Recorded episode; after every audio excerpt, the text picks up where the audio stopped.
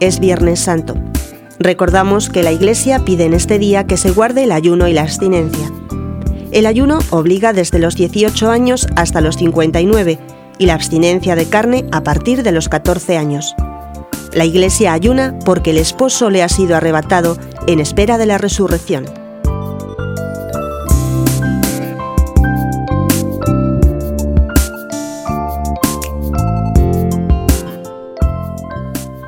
En este día reviviremos la trágica pasión del Redentor hasta la crucifixión en el Gólgota, anunciada ya por los profetas, especialmente por Isaías, 700 años antes de Cristo, en las profecías del siervo de Yahvé.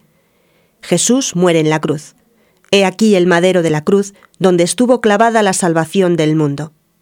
Toda la vida de Jesús, desde la encarnación, está dirigida a este momento. El Padre envía al Hijo para redimir al mundo, y el Hijo cumple la voluntad del Padre sometiéndose libremente a la muerte y la pasión redentora.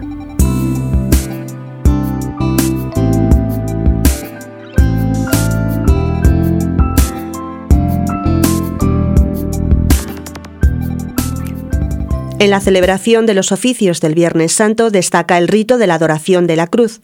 Acerquémonos a besarla con amor y agradecimiento.